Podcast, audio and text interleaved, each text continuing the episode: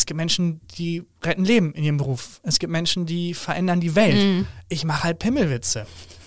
Wo ich dachte, ist, ich irgendeinen, trage ich irgendwas bei zu unserer Gesellschaft? Ähm, fand dann aber auch, äh, dass die Art zu denken, glaube ich, falsch ist, weil man kann auch was zur Gesellschaft beitragen, wenn jemand einfach mal abends vorm Fernseher sitzt und ein bisschen schmunzelt. Das ist auch wertvoll. Und es geht da auch ein bisschen um mich. Ich könnte, ich wäre kein guter Arzt. Ich würde der Gesellschaft nicht damit helfen, Arzt zu sein. Ich habe das gefunden innerhalb der Gesellschaft, wo ich sage, okay, die nächsten 50 Jahre mindestens kann ich das machen, dafür brennen und das Maximum da rausholen, was ich da machen kann. Und das ist erstmal auch ein Wert für sich und das ist okay. Und wenn dann irgendjemand nach einem zwölf Stunden Lebenrettenschicht nach Hause kommt und dann schmunzelt, dann habe ich auch meinen Be Teil dazu beigetragen.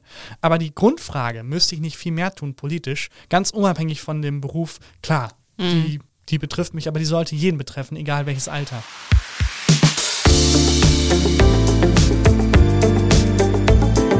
Talk mit K. Mit Anne Burgner. Hallo liebe Kölnerinnen und Kölner und hallo natürlich auch an alle anderen. In Talk mit K spreche ich mit spannenden Menschen aus dieser Stadt und zwar immer im Wechsel mit meiner Kollegin Sarah Brasak. Jeden Donnerstag um 7 Uhr gibt es eine neue Folge. Bevor ich meinen heutigen Gast vorstelle, noch ein Hinweis in eigener Sache. Dieser Podcast wird für Sie kostenlos vom Kölner Stadtanzeiger bereitgestellt. Wir freuen uns, wenn Sie unseren investigativen Lokaljournalismus unterstützen, indem Sie unser digitales Abo KSTA Plus ausprobieren. Die ersten vier Wochen kosten Sie nur 99 Cent. Alle Infos und Angebote finden Sie unter ksta.de slash pluspodcast. Tarkan Bakci ist Podcaster, Moderator und Comedy-Autor. Er schreibt unter anderem für Sendungen mit Jan Böhmermann, Tommy Schmidt und Maren Kräumann. Mit Christian Huber macht er den erfolgreichen Podcast Gefühlte Fakten. Außerdem moderiert er die WDR-Sendung Wissen macht A. Und der 28-Jährige hat quasi nebenbei auch noch drei Bücher geschrieben. Gerade ist sein zweiter Roman Heartbreak erschienen. In Talk mit K spricht er darüber, warum man über schwierige Themen wie Depressionen, Panikattacken und toxische Beziehungen unbedingt mit Humor schreiben sollte. Und warum eine hohe Reichweite bei Social Media nicht gleichzusetzen ist mit guten Inhalten. Und er beantwortet die Frage, die sicher viele interessiert. Wie schafft man es eigentlich, sein Geld damit zu verdienen, lustige Sachen aufzuschreiben?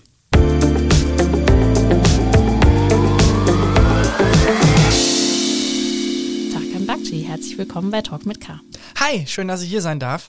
Ähm, sorry nochmal für die wahnsinnige Verspätung. Also ich hätte das jetzt nicht aufgebracht, aber wenn du es schon ansprichst, dann kann ich natürlich sagen, ich habe dir gesagt, der Mann hat schon Starallüren, also man muss vorsichtig sein, wenn man den interviewen Ich möchte. bin eine gute Dreiviertelstunde zu spät. Ja. Und ich muss auch gleich einen Flug nach L.A. erwischen. Sorry, ich habe nicht so viel Zeit. Ja, das macht nichts. Das kriegen wir hin. Gib mir zehn Minuten. Ich glaube, mehr hast du eh nicht Ja, zu sagen. kann- also oder? mein Manager kommt hier gleich rein und dann, nein, Quatsch. Ich habe einfach ganz klassisch verpennt. Es tut mir wahnsinnig leid. Ich wünschte, ich hätte eine bessere Ausrede. Das kommt vor. Ich finde das nicht schlimm. Ich finde es sympathisch, ehrlich gesagt. Ähm, du bist Comedy-Autor, du bist Podcaster, du bist Moderator. Du hast aber auch jetzt mittlerweile schon drei Bücher geschrieben. Da habe ich mich gefragt, steht jetzt auf deiner vielleicht virtuellen Visitenkarte auch Schriftsteller? Schriftsteller würde ich mich sehr gern nennen, Poet, Ja. aber das hat immer so eine unangenehme Schwere. Und meine Bücher sind jetzt nicht, also ich habe da keine Illusion, das ist jetzt kein Wunderwerk der Literatur. Das ist eher, Erich Kästner hat das mal Gebrauchslyrik genannt. Also die kann man schön am Strand lesen. Die sind nicht sauer, wenn man da Eselsohren reinknickt und das finde ich auch wertvoll und gut. Und deswegen würde ich mich eher Autor nennen, einfach ganz klassisch. Sehr schön. Ich habe aber gehört, dass mit dem, Gott, sorry. Nachdem ich eine Stunde zu spät war, habe ich hier erstmal in der Cafeteria einen Donut geklaut und der hängt mir leider noch im Hals. Entschuldigung. das macht nichts. Oh Gott. Ja, also ich würde mich Autor nennen. Sehr gut. Ich habe ähm, bei deinem Podcast gehört, dass mit dem Signieren, äh, das fällt dir noch so ein bisschen schwer. Also wenn du davor sitzt und deine eigenen Bücher Ich signieren habe es sollst. auch versaut, mir eine schöne Signatur anzueignen. Ich schreibe einfach meinen Namen schnell, was nicht so schön aussieht. Und äh, jetzt ist aber auch zu spät, die zu ändern. Und deswegen ist es immer, ist es immer irgendwie unangenehm, da dann so hässlich einfach Tarkan Bakci reinzuschreiben. Und nach dem zehnten Mal vergesse ich auch, wie ich heiße. Und ich habe schon mal jemanden auf eine Handyhülle mit einem Edding, Torkan, drauf signiert. Das war mir sehr peinlich. Da frage ich mich auch, wie das äh, Künstlerinnen und Künstler machen. So ein Da Vinci, da war doch wahrscheinlich Riesendruck auf seiner Unterschrift. Ja. Wenn er da unterschrieben hat und es war einfach hingekrickelt. Aber die haben ja oft deswegen zum Beispiel, wie jetzt Albrecht Dürer oder so, die haben ja dann nur so ihre Initialen. Genau. Das kann man sich ja noch merken. Das ist ja quasi aber auch die, die Kurzversion der Unterschrift. Genau. Aber ich glaube, ob die Autogramme gegeben haben, ich weiß nicht so genau. Also ich Meinst stelle du? mal so vor, ist der ist da so durch. Paketbote. dann, dann die Unterschrift von Da Vinci bekommt, drauf guckt und sagt, hm, ja, also, hm, der größte Künstler des 18. Jahrhunderts, weiß ich jetzt, nee, Nee, früher. 16., 15. Jahrhunderts. Noch ein bisschen früher. Aber Moment, je nachdem, wie man die anderen Künstler wertet, vielleicht war er auch mehrere Jahrhunderte lang der größte Künstler. Das stimmt, das kann sein, genau. Oh, gerade auch so gerettet. Gott sei Dank Sehr moderiere gut, ich nicht sehr Wissen macht gut, A. sehr gut. Genau, Gott, das wäre ja furchtbar. Das wäre peinlich jetzt. Ich habe auf deinem Insta-Profil äh, gesehen, da hast du so ein bisschen übers Buchschreiben berichtet und auf dem zweiten Foto sieht man dich, wie du so einmal so über dem Schreibtisch quer liegst. Jetzt hast du ja immerhin zwei Jahre an dem Buch Heartbreak, sprechen wir natürlich gleich drüber, geschrieben. Ähm, wie anstrengend war das denn? Äh, sehr. Die Anstrengung ist aber in dem Moment vergessen, in dem das Buch durch ist. Das ist ähm, wie wenn man irgendeine Aufgabe hat, vor der man sich drei Jahre lang drückt. Wie zum Beispiel, ich musste einen Ordner sortieren und das habe ich wirklich jeden Tag habe ich dran gedacht. Und es hat mich so gestresst und dann habe ich es gemacht und dann hat es fünf Minuten gedauert. Und habe ich daraus gelernt? Nein, es gibt trotzdem noch Sachen, die ich vor mir hinschiebe. Und so ist das mit Buchschreiben auch. Jedes Mal, wenn ich ein Buch schreibe und mittendrin bin, denke ich, warum tue ich mir das an? Und dann ist es fertig und denke, oh ja, jetzt das nächste. Das war toll, nochmal. Aber das ist ja irgendwie auch ganz schön eigentlich, oder? Dass man das vergisst. Total. So. Ähm, du hast aber auch erzählt, ähm, habe ich in irg- irgendeinem Interview gelesen oder gehört, dass, dass das eigentlich gar nicht der Plan war, jetzt diesen Roman zu schreiben. Vielleicht beschreibst du mal ein bisschen, wie es dann dazu gekommen ist, dass du nebenbei versehentlich einen Roman geschrieben hast. Ja, es ist so, dass ich ähm, in sehr kurzer Reihenfolge zwei Bücher geschrieben habe. Erst mein Debütroman, Die Erfindung des Dosenöffners, und dann habe ich gedacht, so jetzt kurz Pause, weil ich habe das ja neben der eigentlichen Arbeit als auch Autor gemacht. Ähm, man sagt ja immer, wenn man sein Hobby zum Beruf macht, muss man nie wieder arbeiten. Man hat aber auch nie wieder frei. Also ich bin dann nach dem Schreiben fürs Fernsehen nach Hause gekommen und habe geschrieben für mich und ähm, habe dann aber einen sehr interessanten, faszinierenden Menschen kennengelernt, Thomas Kund, der ist Tatortreiniger, also echter Tatortreiniger, nicht ähm, Bjarne Mädel. Und der hat mir seine Geschichte erzählt, dachte ich, verdammt, da muss ich die jetzt auch noch aufschreiben, weil das wäre verschenkt. Äh, und danach, nach dem zweiten Buch, nach dem Tod komme ich, habe ich gesagt, so und jetzt Pause. Und habe ganz aufgehört, für mich privat zu schreiben. Äh, und dann ging es mir gar nicht gut. Also ich war ganz unruhig, habe schlecht geschlafen und habe einfach nicht verstanden, was ist denn los? Ich habe doch gerade so viel Freizeit wie noch nie oder wie seit fünf Jahren nicht mehr. Warum geht's mir so schlecht? Und dann ist mir aufgefallen, ah ja, gut, ich habe, ich sitze auf der Couch rum, habe sehr wenig Hobbys und das eine, was mir einen Ausgleich verschafft hat, das Schreiben, habe ich jetzt aus meinem Leben verbannt. Natürlich geht es mir schlecht. Ich habe ja auch mal privat geschrieben. Und dann habe ich wieder angefangen zu schreiben, aber für mich, so wie man ein Tagebuch schreibt ähm, und Sachen verarbeitet, die mich in der Zeit halt beschäftigt haben, ohne das so richtig zu wissen. Also wie wenn man nach einem Traum aufwacht und denkt, hä? Ich bin da auf einem Frosch geritten, was, was war da los? Und dann später, ah, der Frosch ist mein Vater, das ergibt alles Sinn. so war es beim Schreiben. Und habe dann nach und nach gemerkt, diese Versatzstücke ergeben aber ein Buch und dann musste ich es zu Ende bringen. Dann lass uns doch vielleicht für alle, die es noch nicht gelesen haben, es soll ja noch Menschen geben, die es nicht gelesen haben. Das ist gar kein Problem. Solange Äh, sie es gekauft haben, ist das für ist, mich völlig reicht, fein. reicht für dich auch okay. Aber vielleicht sagst du mal in zwei Sätzen, worum es geht, ohne zu viel zu verraten natürlich. Es geht um zwei Personen, die heißen Tom und Marie, haben erstmal nichts miteinander zu tun, aber beide verlieren ähm, etwas in ihrem Leben, das ihnen sehr, sehr wichtig ist und begeben sich auf die Suche danach und wollen das zurück, wollen ihr altes Leben zurück und dabei kreuzen sich ganz unerwartet ihre Lebenswege. Da geht's äh, um auch wirklich viele schwierige Themen. Also es geht irgendwie um Depressionen, es geht um Ghosting oder toxische Beziehungen. Es geht auch so um die Frage, wer sind eigentlich deine wahren Freunde, was ist Erfolg. Also es liest sich sehr gut und leicht, aber es sind eigentlich sehr viele schwierige Themen darin. Sind das Dinge, die dich beschäftigt haben? Du hast ja gesagt, es war eigentlich eher so dieses Tagebuchschreiben. Also wie kam es, dass du dich mit solchen Sachen auseinandergesetzt hast? Das kam, weil ich mir zum Glück da keine Gedanken drüber gemacht habe, ähm, ob dass das jemals veröffentlicht wird. Und dann galten halt auch keine Regeln. Also ich ähm, bin ja vor allem Comedy-Autor. Und dann sich hinzusetzen und zu sagen, ich schreibe jetzt ein Comedy- Comedy-Buch, würde ja all diese Themen verbannen, weil man erstmal denkt, das sind ja keine lustigen Themen. Wie soll ich über Depressionen Gags machen? Und da ich das aber alles gar nicht im Kopf hatte, sondern mir ging es nur darum, ich will halt für mich schreiben, damit ich wieder ruhiger schlafen kann, ähm, sind diese ganzen Themen aufgeploppt. Und als dann klar wurde, es webt sich zusammen zu einer richtigen Geschichte, die beiden Figuren, die da entstanden sind, haben eine eigene Stimme und die sagen mir jetzt so, du, es geht aber weiter, äh, war es dann zu spät und dann habe ich mir da keine Gedanken mehr drüber gemacht und gesagt, ja gut, dann ist das jetzt mal zehn Seiten, die nicht so lustig sind und dann kommen zehn Seiten, da habe ich Lust auf ein paar Witze. Und es schließt sich nicht aus, weil irgendwie ist diese Trennung von etwas ist lustig oder etwas ist traurig auch total künstlich, also so nehme ich zumindest das Leben nicht wahr. Also mal lache ich, mal weine ich, mal mache ich beides gleichzeitig, aber selten ist etwas nur lustig oder nur traurig Und deswegen ging das dann ganz einfach. Also es ist jetzt ein wilder Genremix geworden, aber es stand sich nicht im Weg zu sagen, jetzt habe ich mal hier fünf Seiten, in denen nehme ich das ernst, wie es der Figur gerade geht Mhm. und der geht es gerade nicht gut. Und das ist okay, das gehört auch dazu. Und trotzdem schlägt man das Buch hoffentlich am Ende zu und hat ein gutes Gefühl, weil es äh, irgendwie eine süße und trotzdem hoffentlich auch lustige Geschichte Mhm. geworden ist. Wie hast du denn, also ich meine, solche Themen wie Depressionen, Panikattacken, das äh, kommt da alles vor. Und ich habe auch in einigen ähm, Rezensionen gelesen, dass Leute geschrieben haben, du beschreibst das so gut. Da hat man ja auch eine gewisse Verantwortung, weil man ja diesen Menschen, die damit zu tun haben, gerecht werden will. Wie hast du dich denn damit auseinandergesetzt dann während des Schreibprozesses? Total. Also zum einen, ich habe keine Depression, ich bin nicht direkt selber betroffen, ähm, aber habe Menschen in meinem Umfeld, die betroffen sind. Und der Grund, warum ich drüber schreiben wollte, war eben, um das besser zu verstehen. Also fast schon journalistischer Ansatz, nur eben nicht der den Fakten ähm, ähm, verpflichtet, sondern den emotionalen Fakten. Also ich wollte da das Innenleben einigermaßen authentisch darstellen, um nachvollziehen zu können, was ist das, was heißt das, wenn man Depressionen hat.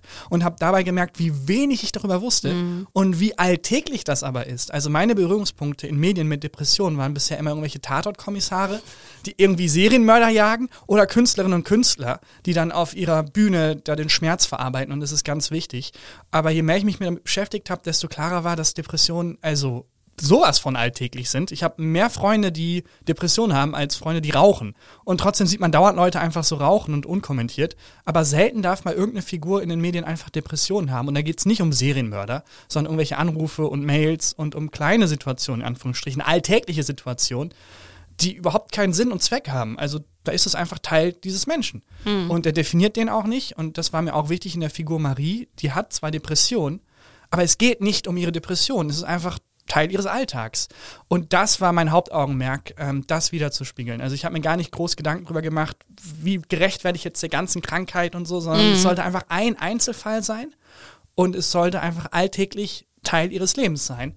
Und wenn das geklappt hat und wenn das dazu beiträgt, das zu normalisieren, dann habe ich alles erreicht, was ich damit erreichen wollte.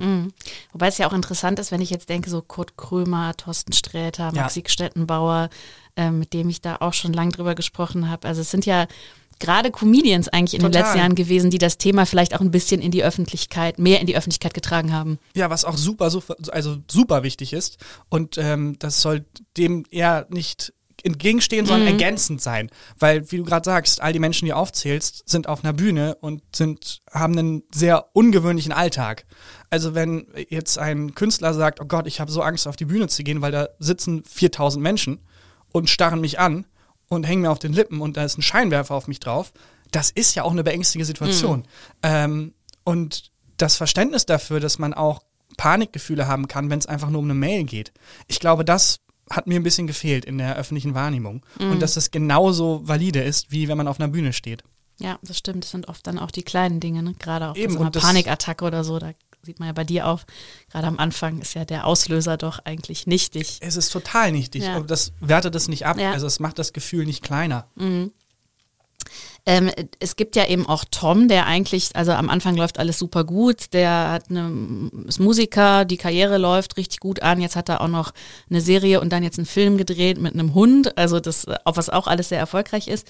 Ähm, es geht ja dann aber eben auch so darum, finde ich, wie schnell, gerade jetzt auch heute so unsere Social-Media-Welt, wie schnell die dich groß machen kann, wie schnell die dich aber eben auch wieder ganz, ganz klein machen kann. Ist das was, womit du dich auch so beschäftigst? Ja, weil das in einer Zeit entstanden ist, in der meine Social Media Reichweite gewachsen ist. Und damit kamen dann plötzlich ganz viele Verantwortungen, mit denen ich gar nicht gerechnet habe. Weil bevor ich irgendwie dachte, ja, ich brauche eine Social Media Reichweite, bin ich durchs Leben gelaufen und habe einfach Sonnenuntergänge genossen und irgendwie ein leckeres Essen genossen. Jetzt, seitdem das ein Ding ist, auch für meinen Beruf, äh, je mehr Reichweite ich habe, desto mehr Türen stehen mir als Moderator offen. Das ist nun mal so. Was das jetzt für uns heißt, ist eine andere Frage, ob das äh, so toll ist für den Kulturstandort Deutschland, dass das so wichtig ist. Weiß ich nicht. Aber seitdem kann ich nichts mehr genießen, ohne den Druck Ja. zu haben, oh, das muss ich irgendwie verwerten. Oh, das, der Sonnenuntergang ist schön. Dann denke ich nicht, oh toll, das ist ein toller Moment, sondern oh, dann, das könnte ein gutes Reel sein für Instagram. Oh, das, da muss ich jetzt hier irgendwie noch drei Posts absetzen, damit die Reichweite steigt. Und das hat mich völlig überrannt. Ähm, und zum einen wollte ich damit einmal klarkommen, wie wichtig ist das wirklich? Und was bedeutet diese Reichweite eigentlich? Eben dieses Aufbauen. Wird man da wirklich aufgebaut oder gibt es 20 Leute, äh, um mich herum, die das wahnsinnig wichtig finden, aber eigentlich ist das völlig egal. Und zum anderen gab es ja immer wieder diese Cancel Culture-Debatte, die ich wahnsinnig anstrengend fand.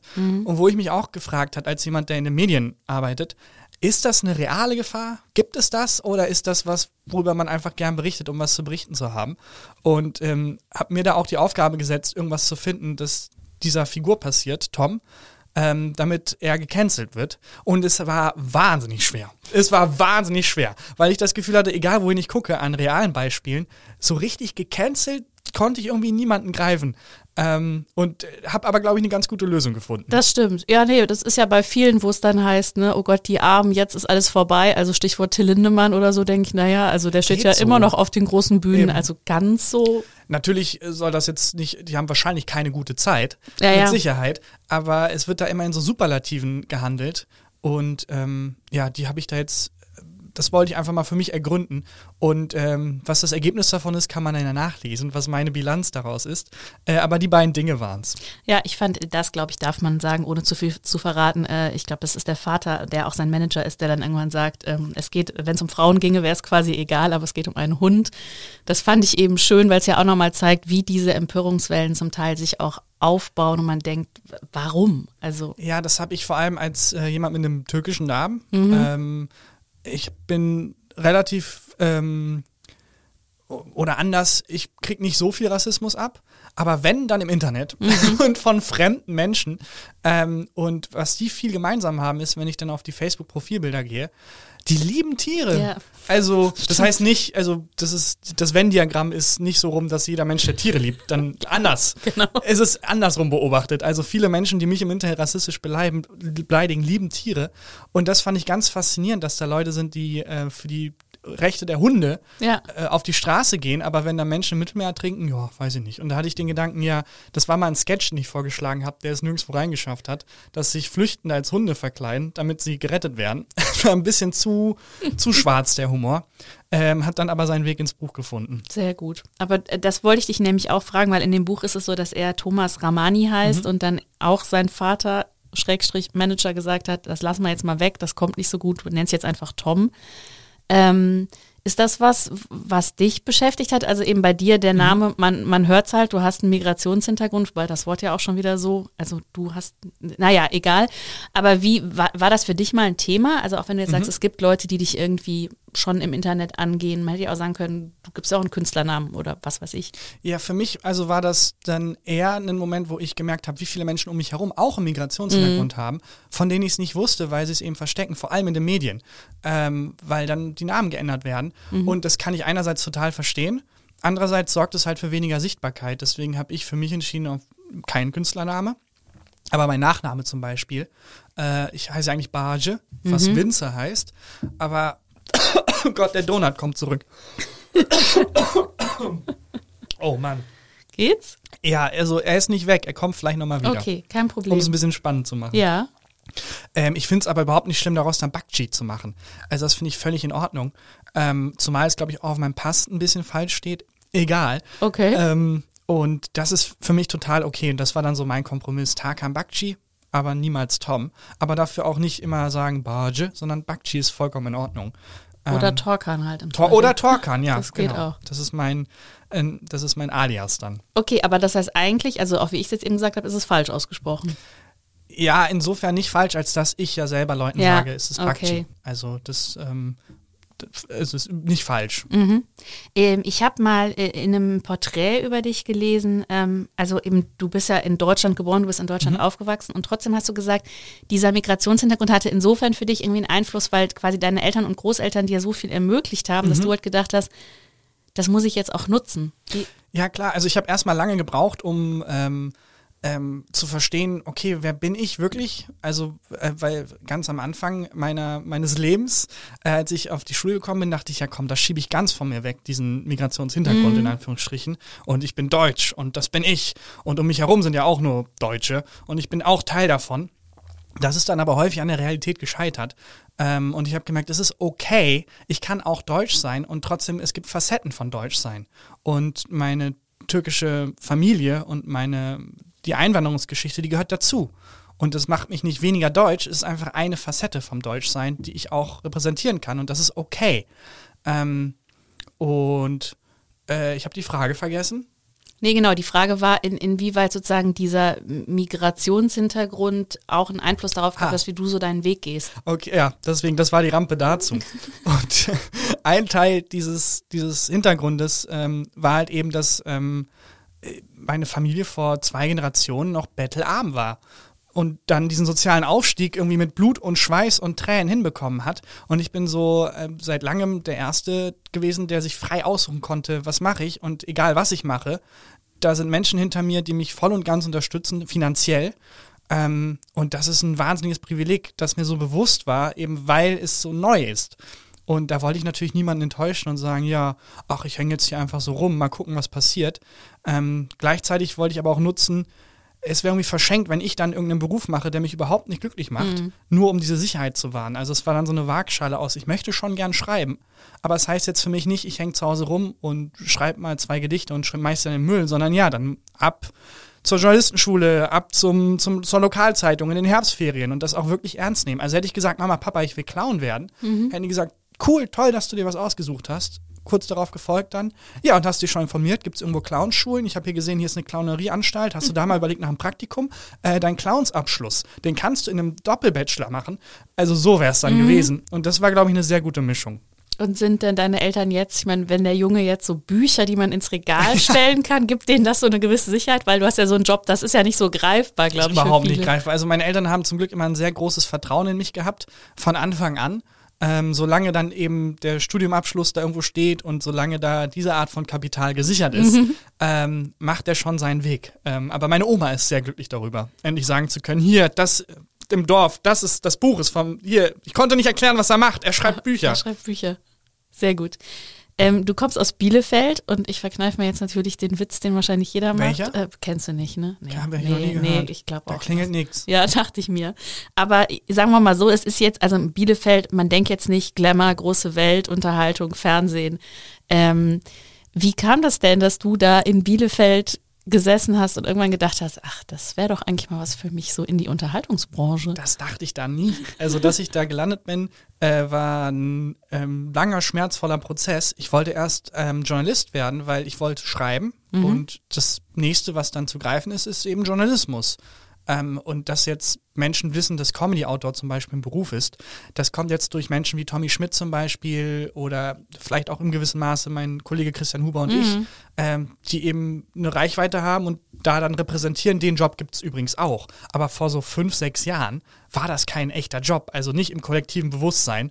Ähm, zumindest nicht, dass ich es mitbekommen hätte. Deswegen konnte ich gar nicht sagen, ich möchte im Fernsehen irgendwie Comedy schreiben, sondern das nächste war halt eben, ich will Journalist werden und habe dann als Vokaljournalist angefangen. Das war auch wahnsinnig äh, bereichernd und schön und habe dann eben Kommunikationswissenschaften studiert, um mich eben auf die Welt als Autor und Journalist vorzubereiten. Mhm.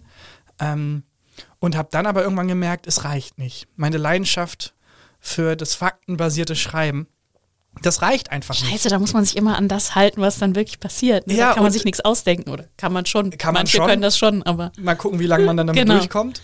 Aber es, also mir wurde dann sehr klar, dass ohne diese absolute Leidenschaft dafür, ist es eben kein Sprint, ist es ein Marathon.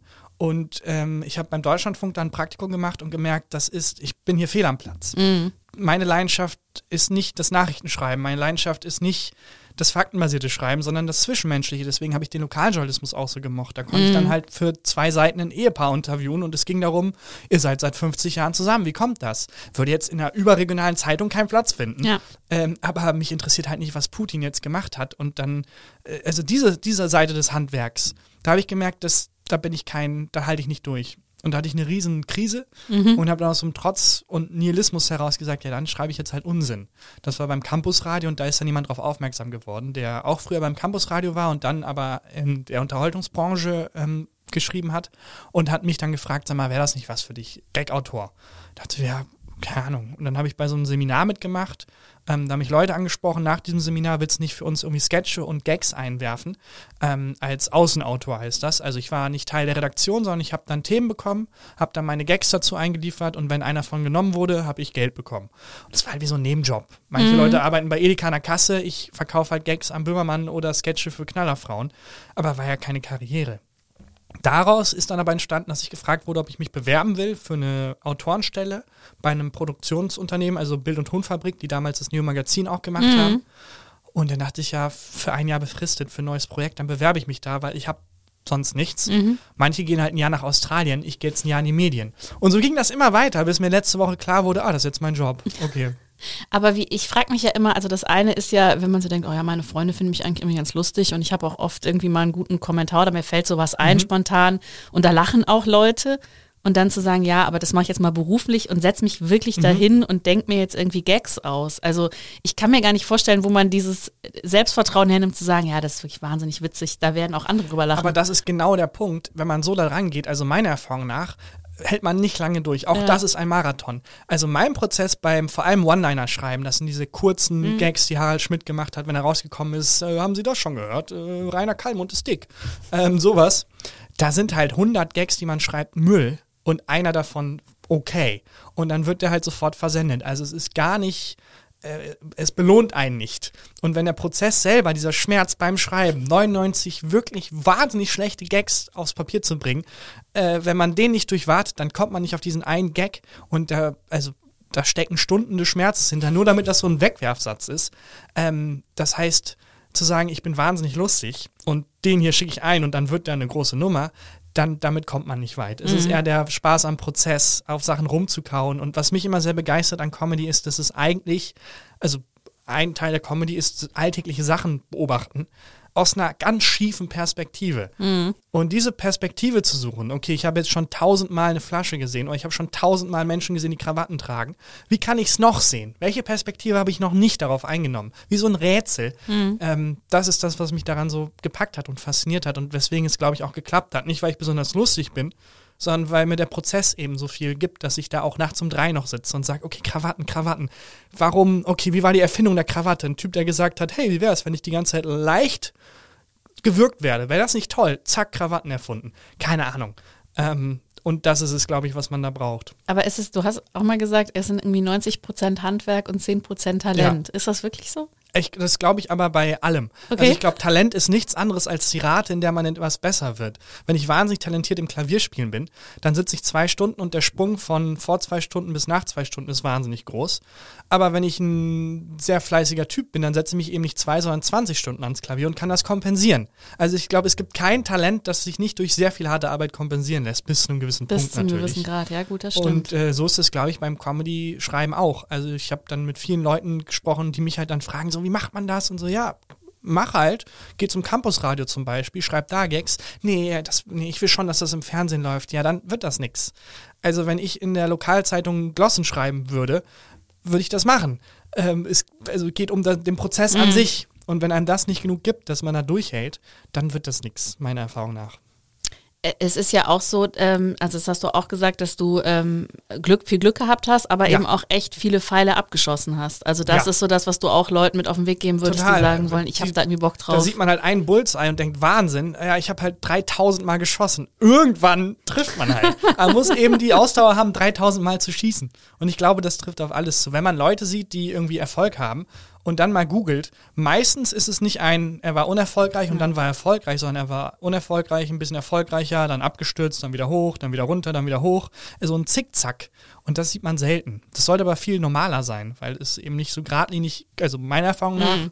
nicht, Karriere nicht geradlinig funktioniert, sondern durch sehr viel Ausdauer. Ja, und oft denkt man ja auch, ja, das ist ja einfach ein Wahnsinnszufall jetzt bei dem mhm. oder der gewesen, dass die jetzt genau da in dem Moment war, wo die jetzt, aber Eben. da muss man sagen, man kann sich die Zufälle natürlich auch erarbeiten. Ne? So war es bei mir ja auch. Also mhm. ich, es gab, glaube ich, keine Lokalredaktion, keine Medienredaktion im Umkreis von 100 Metern in Münster herum, in der ich nicht irgendwie war. Und wenn man dauernd an den Orten rumhängt und dauernd mit den Leuten quatscht und sich dauernd präsentiert, irgendwann trifft man Menschen. Ähm, und dann mhm. entwickelt sich das schon. Also man kann das auch ein bisschen erzwingen. Du hast äh, Studenten mal in irgendeinem oder Studierenden in irgendeinem Artikel auch mit auf den Weg gegeben, fake it till you make it. Ja, zu 100 Prozent.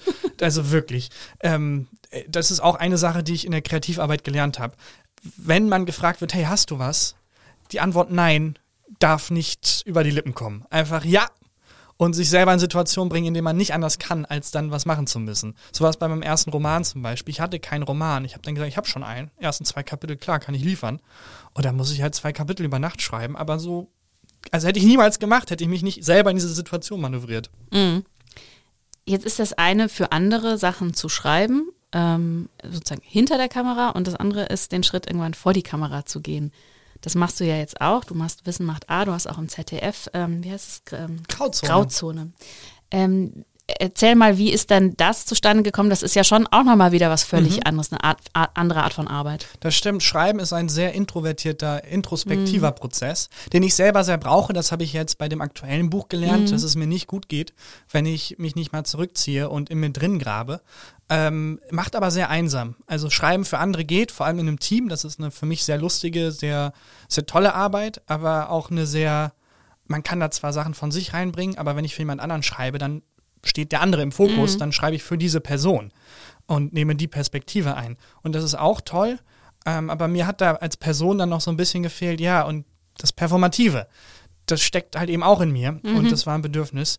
Und ähm, das war dann zum Glück alles in einem Berufsumfeld abdeckbar. Also es gibt ja Menschen, wenn die im Büro arbeiten, die nach Hause kommen und dann Kickboxen gehen, mhm. weil das auch ein Teil ihres Ausdrucks ist. Niemand ist ja nur Bürokaufmann oder nur Steuerberater mhm. oder was auch immer. Genauso war ich nicht nur Autor. Ich bin aber nicht nach Hause und bin dann bouldern, um einen anderen Teil meiner Persönlichkeit auszudrücken. Bei mir war das dann alles in einem Berufsumfeld abdeckbar. Das war sehr glücklich. Deswegen habe ich dann auch gesagt, ich würde gern auch mal was performen. Vor die Kamera, auf die Bühne, in so einem guten 60-40-Verhältnis. 60 Prozent alleine schreiben oder mit anderen und 40 Prozent irgendwie Leute voll labern. Ähm, da fühle ich mich ausgeglichen. Das ist wie, wenn ich auf einer einsamen Insel landen würde, würde ich auch in den Sand schreiben und Kokosnüsse anmoderieren. Was gefällt dir denn so am Moderieren? Ähm, also zum einen dieser komplette Gegensatz zum, zum alleine Romane mhm. Ich bin nicht allein mit meinen Gedanken, sondern ich kann in die Welt schreien. Und zum anderen, das wäre jetzt kokett, natürlich mag ich es auch dann irgendwie, wenn mich Leute angucken und zuhören mhm. und Aufmerksamkeit. Ich glaube, jeder, der das, der vor der Kamera steht, ich finde es immer wahnsinnig peinlich, wenn Leute in der Öffentlichkeit stehen vor der Kamera und sagen, ah, ich will das ja eigentlich gar nicht. Ich mag ja Aufmerksamkeit eigentlich gar nicht. ja, dann mach's nicht. Genau. Wir sind nicht Prinz Harry, der da irgendwie reingeboren wurde. Also natürlich ist das auch ein Teil davon. Ähm, aber ja, vor allem, dass, dass die, die Verbindung, die man dann zu Menschen aufbaut, Gab's? die ich eben gar nicht habe beim mhm. Schreiben.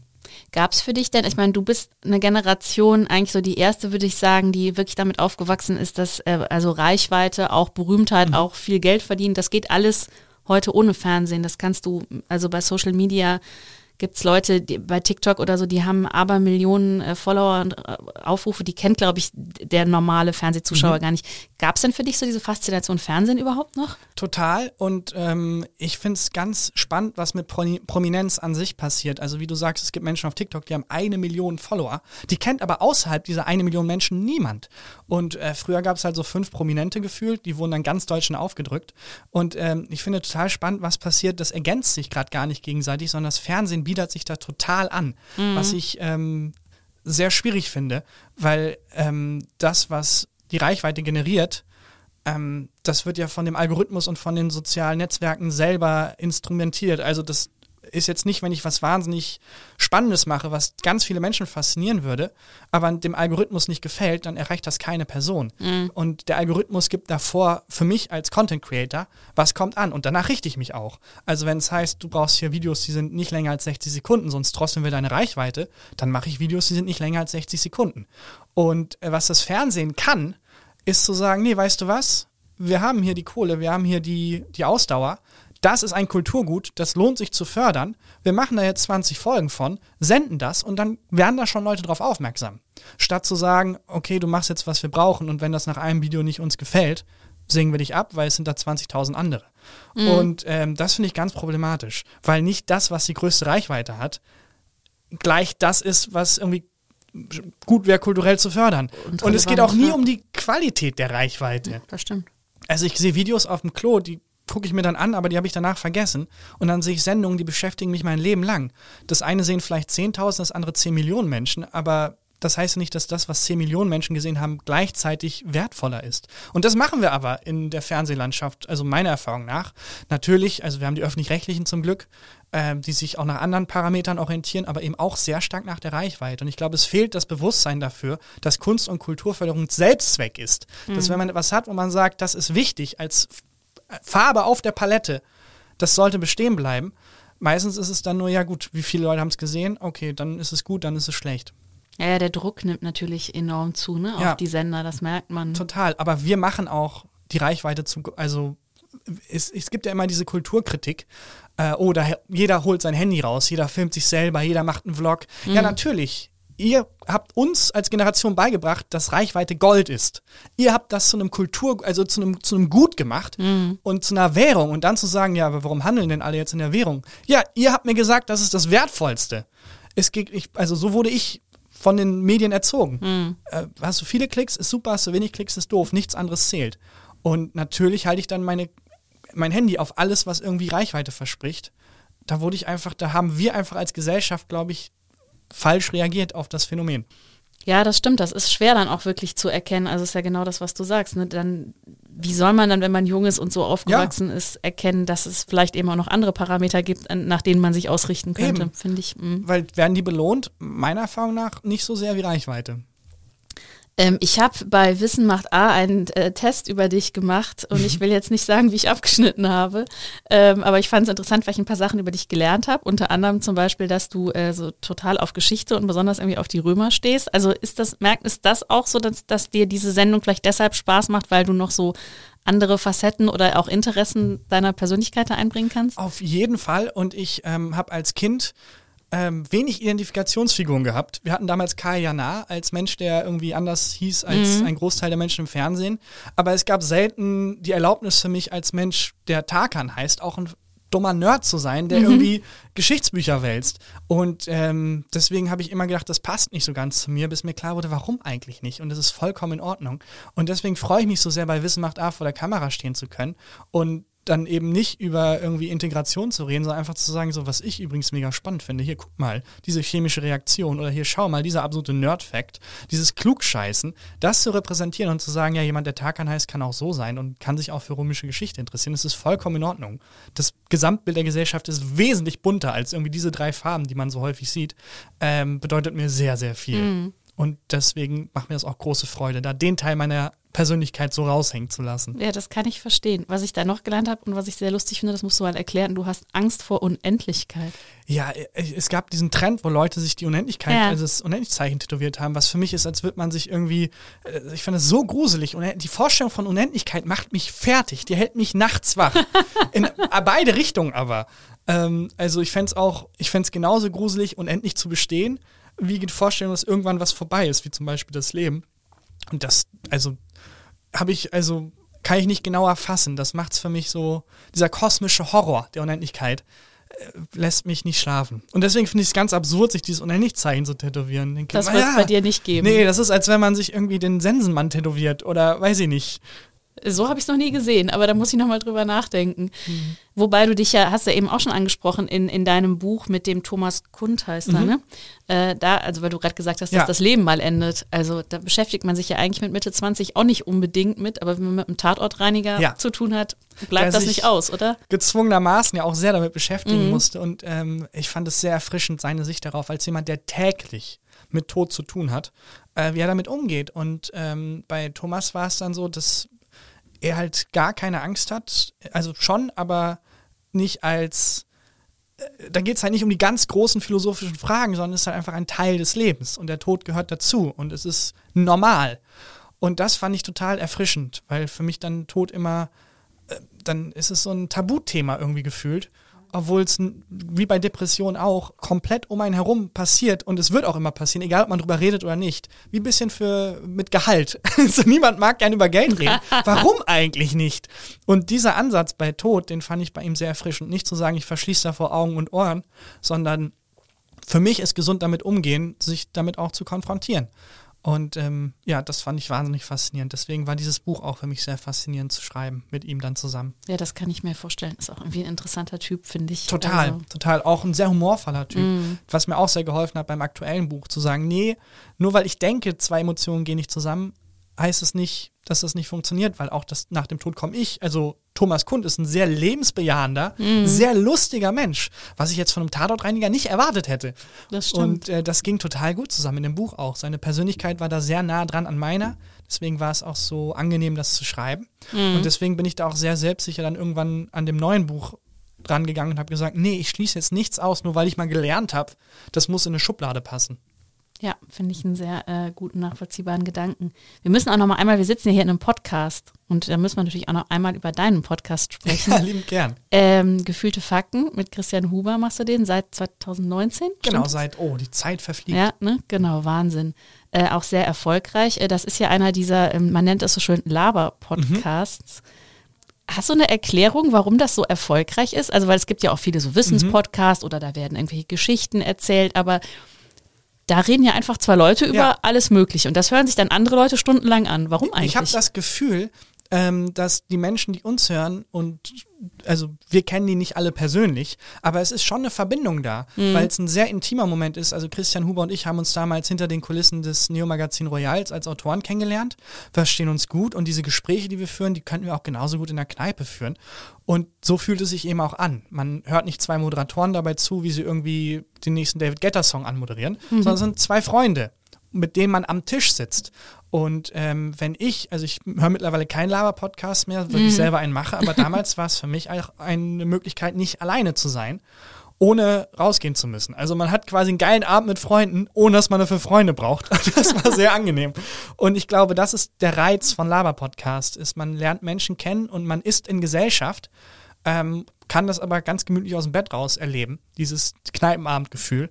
Und das merken wir auch immer wieder, wenn wir den Menschen, die uns hören, begegnen. Also wir waren zum Beispiel auf großer Deutschland-Tour und das war sowieso absurd dann zu sehen im Zirkus Krone, dass da tausende Menschen sitzen. Und wir denken, was? Die haben das alles gehört, was wir da geredet haben? Das war doch ein Gespräch zwischen uns. Ähm, und die, die Begegnungen sind immer sehr persönlich und sehr intim und sehr man, es ist wie als, nicht als wären das fremde Menschen, sondern Freunde. Und das ist total faszinierend, dass das dieses Medium schafft, so unmittelbar durchzudringen zu Menschen, ist was sehr, sehr Besonderes. Und das ist, glaube ich, der Reiz an Lama-Podcasts.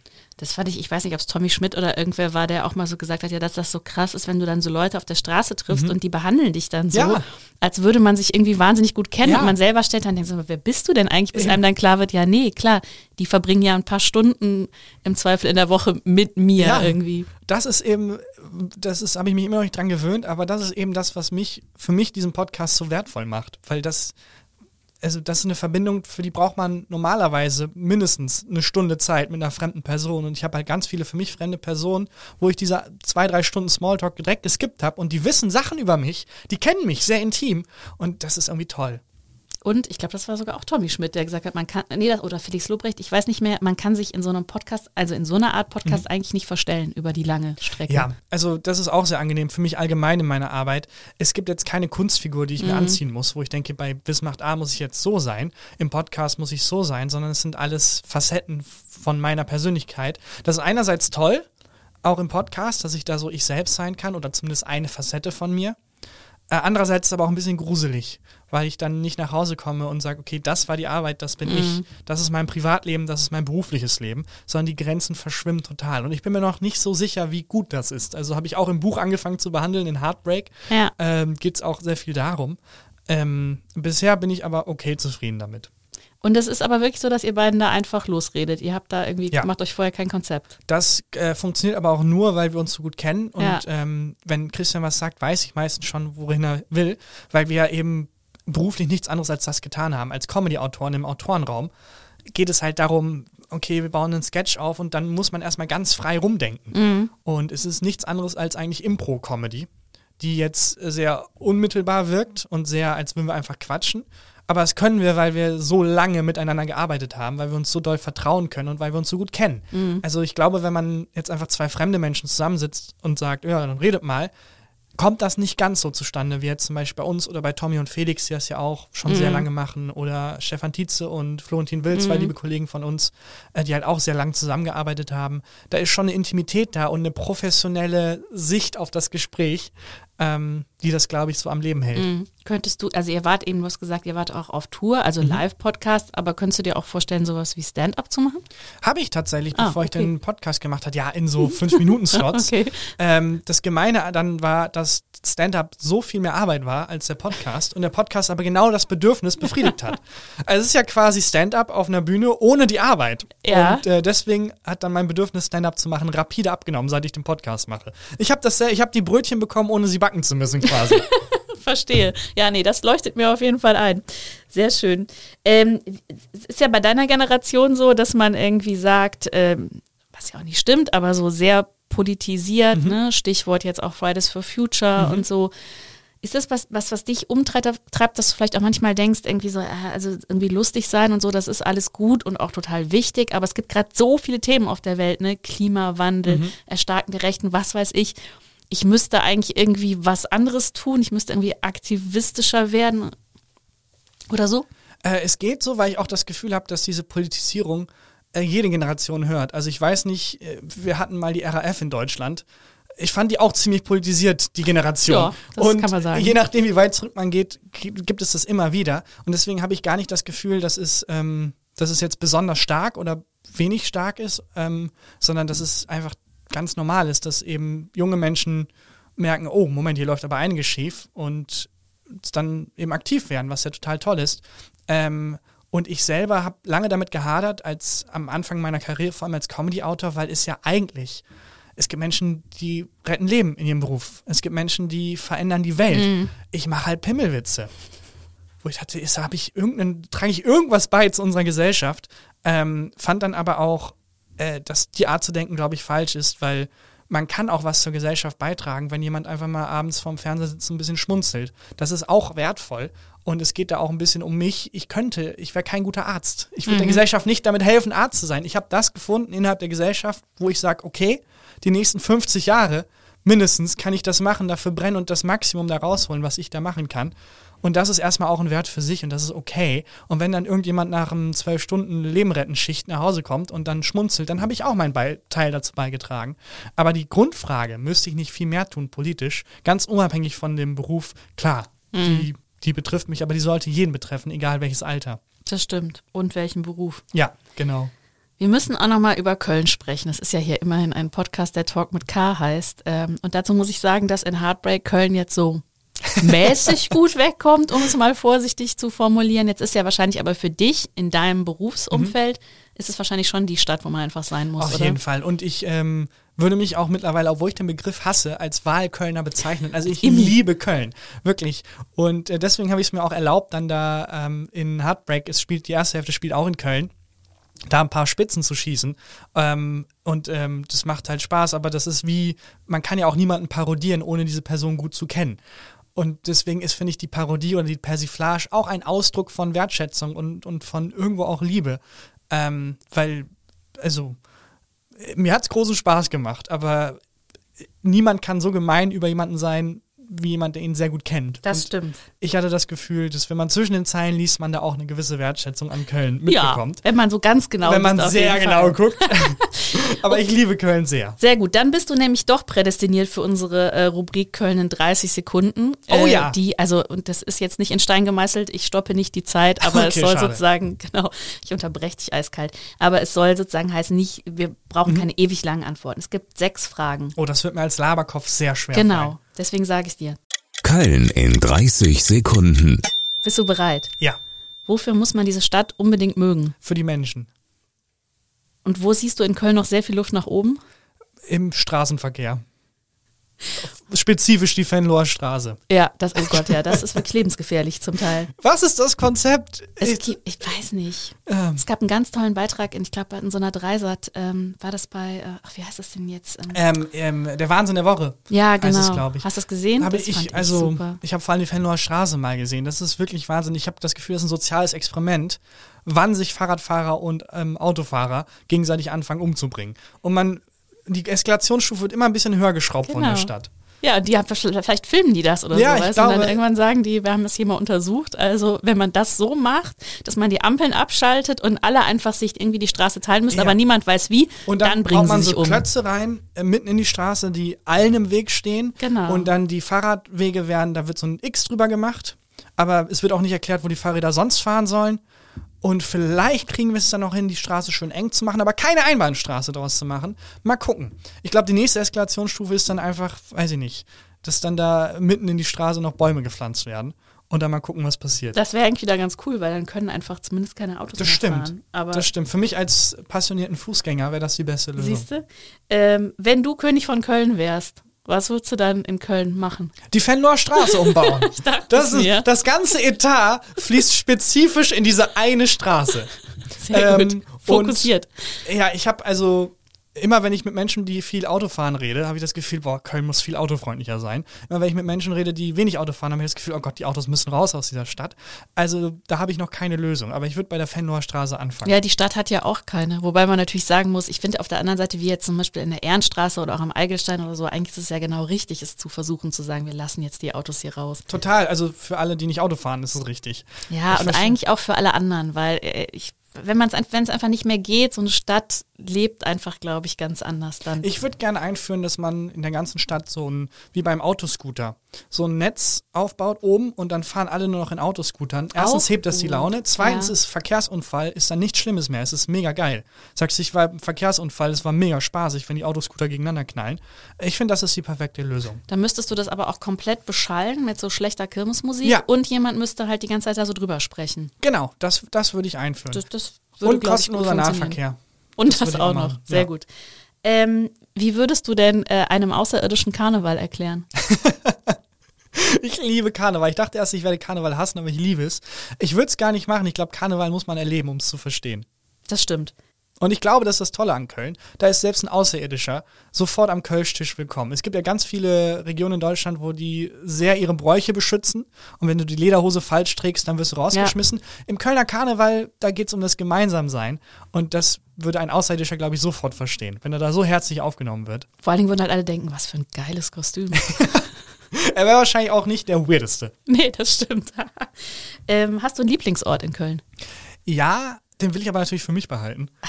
Ähm, na komm, ich, äh, es ist die Red Fox Bar. Ah. In, auch an, in der Nähe der Fenloer Straße.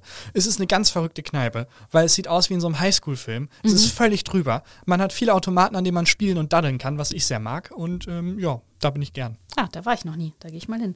Und hast du einen Kölner Lieblingsfädel? Ehrenfeld, ja. Also da muss ich beruflich sehr viel sein, weil äh, viele Produktionsfirmen da sind. Aber ja, Ehrenfeld, belgisches Viertel zum Ausgehen ist ganz schön. Da würde ich, glaube ich, ungern wohnen. Ähm, aber Ehrenfeld ist toll. Sehr gut. Ähm, ja, Tarkan. Es Das war's. War, es war ein totales Fest, dass du da warst, auch wenn du zu spät warst. Ich sag's nochmal, es sei dir hiermit verziehen. Danke, es tut Vielen mir so Dank leid. und bis ganz bald. Vielen Dank, dass ich da sein durfte. Tschüss. Tschüss.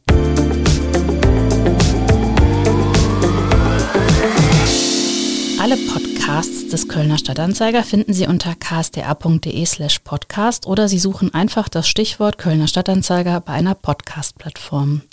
Und mich erreichen Sie per Mail. Ich freue mich immer sehr über Feedback oder Talkgastvorschläge an anne.burgmer.ksta-medien.de. Bis zum nächsten Podcast sage ich vielen Dank fürs Zuhören und bis bald. Und nicht vergessen, die nächste Folge Talk mit K gibt es nächste Woche Donnerstag um 7 Uhr.